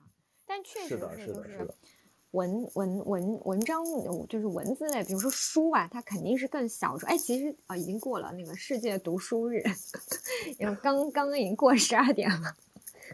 世界读书日就是书读书，它还是一个相对在现在来讲是比较小众的事情嘛。就是更多人他接受信息的方式，肯定还是说就是视频这种，因为确实是从接受者的角度来讲，它它更更更更 friendly，就是就不太需要就是太像你说的注意力也好，就是你动脑的那个程度，因为它给到的信息是多元的，它有有画面的，然后有有听觉上的。就是它会更更更更更立体一些，跟你去看文章，因为看文章你需要自己去想象它那个想象的空间什么的，就就就就是完全是不一样的方式。但我确实也在去年，但是你看文章你，你你需要想象，maybe 你就可以培养自己的想象力。但如果你只是在看视频的话，你就会你你你就不会想象了嘛，因为你看到对。所以人的脑子就会越变越慢，就就跟乔布斯说，我不需要你考虑买哪部手机，我卖什么你买什么。视频也是一样的啊，我播什么就是什么。有有有，虽然视频也会引发人的思考，但是它就不像文字，你在阅读文字的当下，那个画面是你自己脑海里构成的，嗯、那你就可以训练自己的这种想象能力。嗯、你同一篇文字，大家的想象力就不一样，但是视频就又减少了一遍，短视频呢就又更减少了一下。当然，我还是觉得美食方面拍成视频还是很很更有传播性。我绕回来，转的这么硬，但你转的非常硬。但你喜欢，你也喜欢电影啊？就是我觉得不同的媒介它就有不同的优势啊。就是电、嗯、电影什么，或者是呃，就哪怕是剧吧，就是它就是有一种更更更更更全面、更立体的一种一种方式去去去展现啊。就有的时候文字它也没有办法做到那些事情。是的。就都还是就没有办法让你看到一个演员的表情，或者是就是不摄影，它还是一种视觉语言的艺术嘛。嗯。所以你们下你们拍，你现在拍完湖北了，在最后做后期，下一个目的地你们打算拍什么？你们有计划了吗？还是有在拍了？还没有哎，下一个还在讨论当中吧。还没有，还没有那个有一些可以透露的候选地吗？嗯，等一下，刚刚掉了，是是真的不知道，是真的还没有定。OK，你就还在为山西争取吗？是，就我争取不来啊！就这个，你们得有做调研啊，就不是一句两句拍板可以做的事情，毕竟还需要做出就是嗯差别嘛。如果说跟甘肃太像的话，也确实是没有必要，因为确实北方的食物会比较像。嗯，但北方也会也会做吧，就看他们好像。但是只有只有山西有醋哦，你们可以考虑一下。别的地方也有，对，在山西醋 no no no no no，对，山西整个北方只有山西有醋，我们南方的醋就另当别论。镇镇江香醋。对啊，镇江香醋。我就说南方的醋另当别论，整个北方山西的醋是制霸了，整个山西。就一定要一定要找到一个山西厉害的东西。肯定是有啦，不需要特别找。所以就是哪里？你是哪里人啊？我是我比较复杂，我老家是江苏的，但是我在四川出生长大的。我妈妈是四川人，所以在成都的感情深一些。但后来就在北京生活，又在北京生活上大学。好好复杂。对，比较复杂，所有南北方的菜都爱吃。其实我觉得我们我们这这一代都是有那种，就是在在在在不停的换地方嘛，就是大家都生活过好，对对对。但是你确实是对，就是对，就是那种味，就像陈老师写的那种，就是你你就是是根深蒂固的那种家乡味。嗯，对很多东西就是从小吃的，你你天然的就是更更更更吃得惯，更喜欢。哎，你还我突然想到一个问题，就是横插一刀，嗯，你现在还会想到你当年在香港哪个东西很怀念吃吗？鱼蛋吧。我记得那个哦，还有还有那个，就是天后的有一个粉，牛腩粉。牛腩和，不是牛腩那个粉。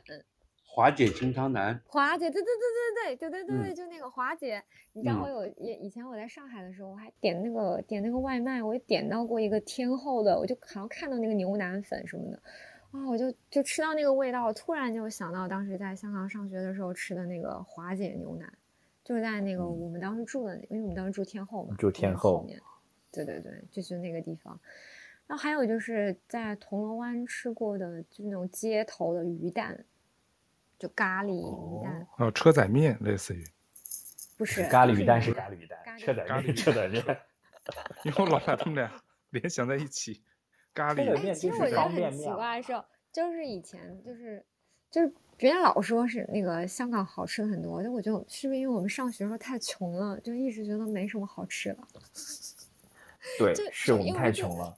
我们可能太穷了吧？那时候就你现在就吃到很多好吃的，是不是？就那时候老吃什么？会有一些好吃的，但很贵。就是吃那些烧 腊什么的。嗯，对，你们今天嗯，但但我对想到香港的食物。是啊，我是想的是。今天其实我开头本来想问来着，因为我记得陈小青特别早说过，他说他你们拍这种美食纪录片的主题主要是拍是美食跟人的关系。其实刚才小乔今天讲了好多这个故事，全是你们跟人的这个跟食物的这种连接，然后从他们的角度再再再说嘛，是吧？嗯。那你拍了这么多，然后又见了好多我们平常人一般接触不到的一些地域美食，那你现在如果问你美食到底是什么，你会怎么怎么说呢？你认为？美食到底是什么？美食到底是什么？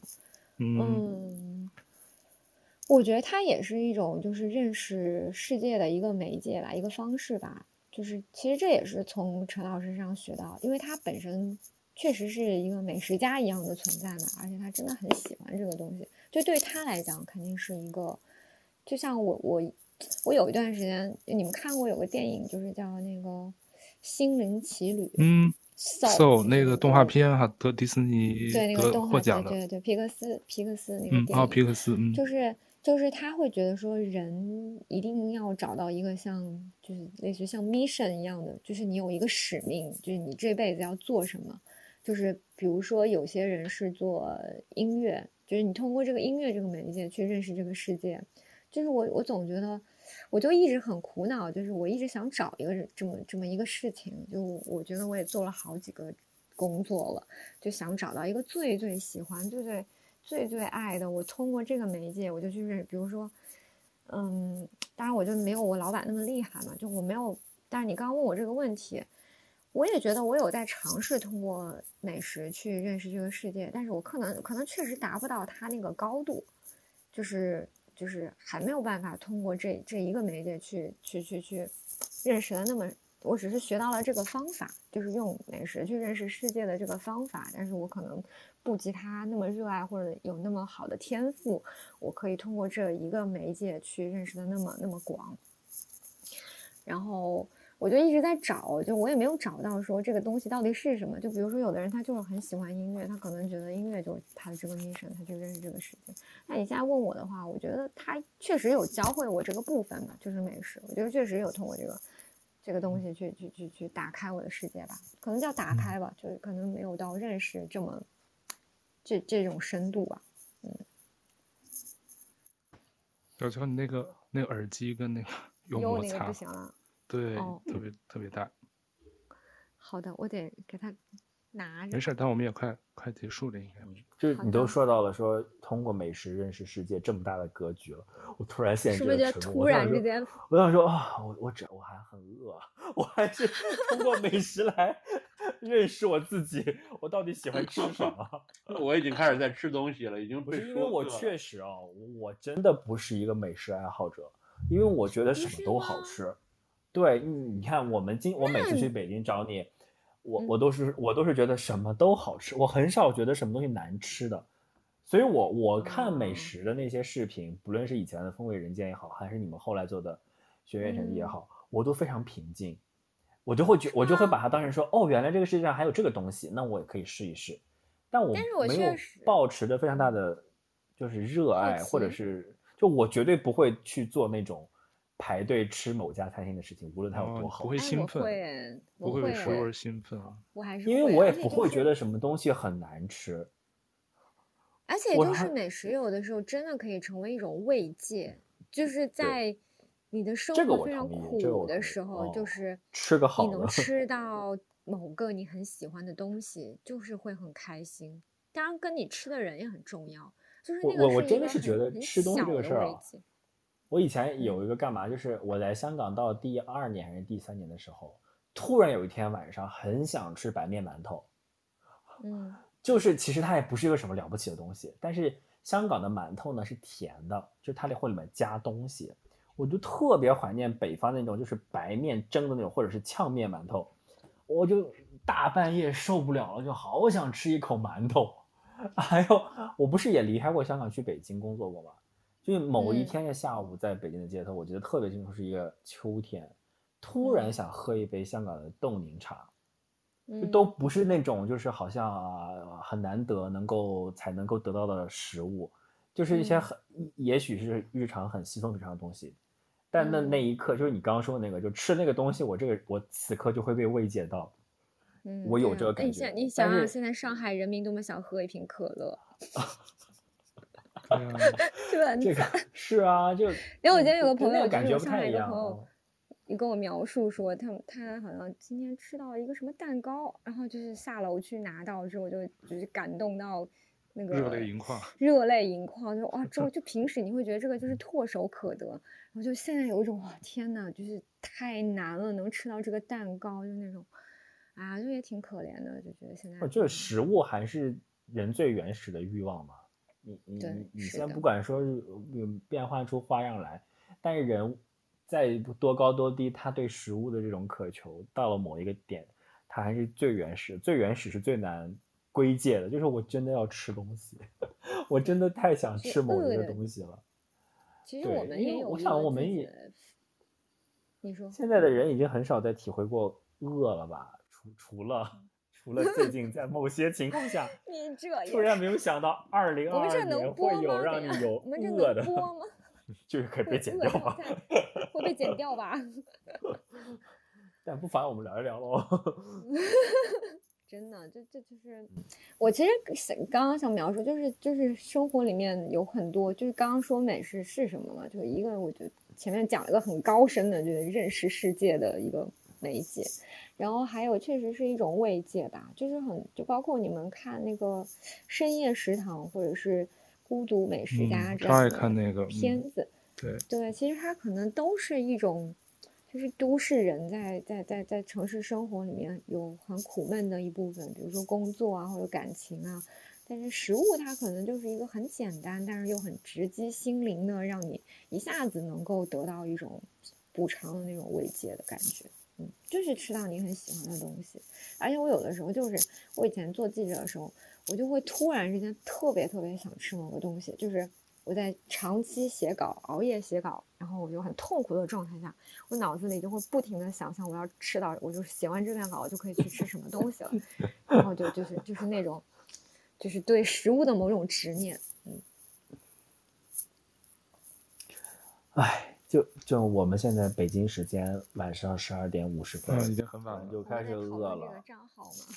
对对对，太好，我觉得可以刹住了，就是 不然不然最后不然就开始饿吧。我毕竟在减肥，我不能这样，我真的很饿。嗯，我刚才已经吃了一包类似于馍片儿的东西了，就被你们说饿了。馍片是什么东西？就是我我干馒头片儿。对，就是以小时候呢，家里会把吃剩下的馍片儿呢。就是把它炸成片儿，炸馍片儿。后来就，对，就是魔术的馒头，馒头不是不是，然后不是魔术的魔，是那个呃十字旁馒头，对对，就馍，山东的大馍，对。然后后来小时候就是，对对对，小时候就是炸着吃。然后后来就是上到初中时候就有一种零食，对，它是工业的，就是把它已经切成薄片之后，再把它烤一下，就特别脆脆的，撒点烧烤。哎，对对对，有有各种口味的。然后呢，我其实吃的这个东西呢，我就我就是特别想吃这个东西。然后呢，就有时候减肥又不敢吃太多碳水，我就在超市发现了一种东西，就是那个叫什么凯撒沙拉沙拉里边那个一粒一粒的面包块儿，晒干的那个面包块儿。哦，那个那不都是碳水吗？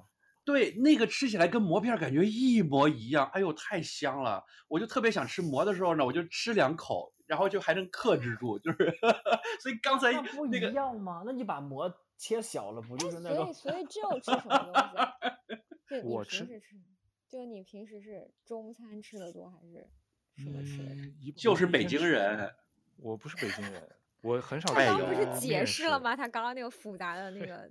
对对，我很少吃面食，我我还是像那个吃米饭多一些。那你还像四川人，他是他是四川基因，呃，混那个江南基因，对，生活在北京。那你会喜欢吃江苏，就是什么淮扬菜吗？对啊，就是那种甜甜的那种什么，也吃。对，就上海菜我也爱吃。他老家离那个周庄特别近，对我昆山的，我老家昆山的，那就离上海很近哎。对对。但是我南北方的菜都爱吃，但是像像龙哥这么吃什么馒头片儿什么，我就还好。吃馍啊，Leo 能体会我的心情，李昂哥能体会我那个吃馍的心情。对啊，就李昂哥刚才说那个，我特别有感触。他说特特别想吃个馒头。就有一次我在菲律宾大半夜的，我想去吃，我想吃个番茄炒蛋，但我家里又没有鸡蛋又没番茄，我真的是开着车跑了一个多小时，跑到一个很远的韩国小杂货店，买了番茄，买了鸡蛋回去炒，炒炒，吃完都已经三点多了，哎呀，很满足。哦，我也干过这个事儿啊！我记得我对吧？年做记者的时候，我记得特别清楚。那那个时候在搞那个特首选举，正在做新闻，哦、我突然脑子里面就是说，我好想吃凉皮，就是那一刻，我就是我吃不到凉皮，我就要疯了。哦、下六点下了放了，就是就是收工以后，我坐东铁去深圳。吃凉皮哇！你这你这，然后吃完凉皮，对，偶尔对啊，你有啊，不用排队啊，就有排队。就有有缘小叙，那个陕西菜没有，当时没有有缘小叙，没有这些东西。就是二零一一年的时候，吃完那个凉皮，然后又坐东铁回来，就是十一点多了晚上。我记得我们原来那个在香港上学的时候，就会去深圳吃火锅。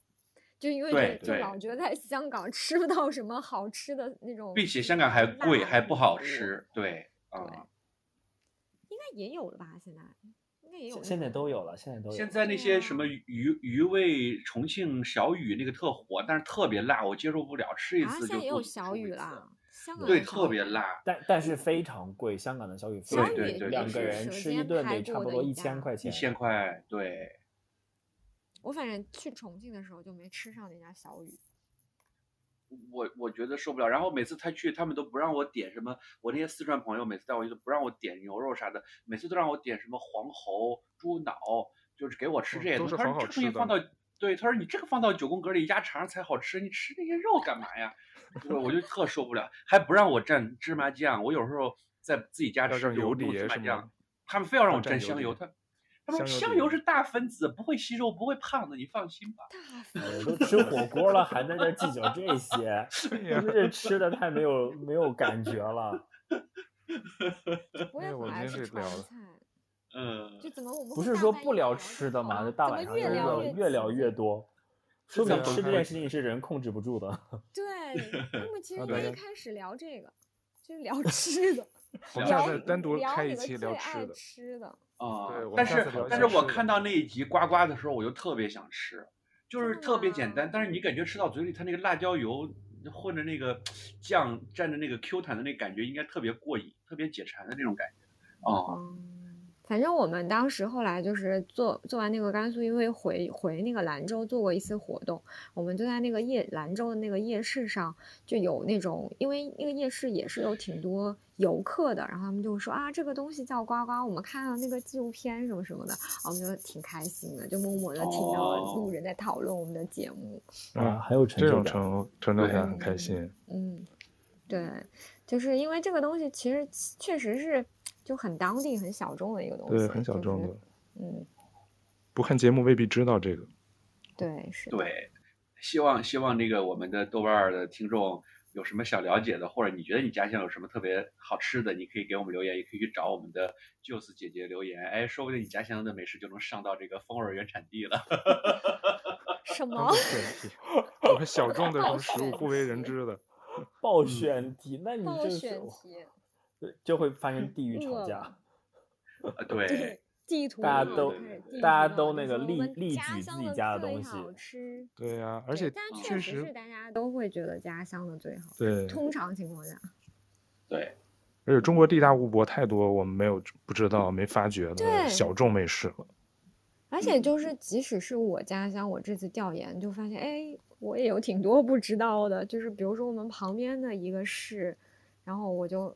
发现说，哎，他们的那个地方好像更好吃，我也没吃过，从小也没吃过，就就就这次第二次去吃，就就那种什么紫苏的那种做的鳝鱼，就特别好吃。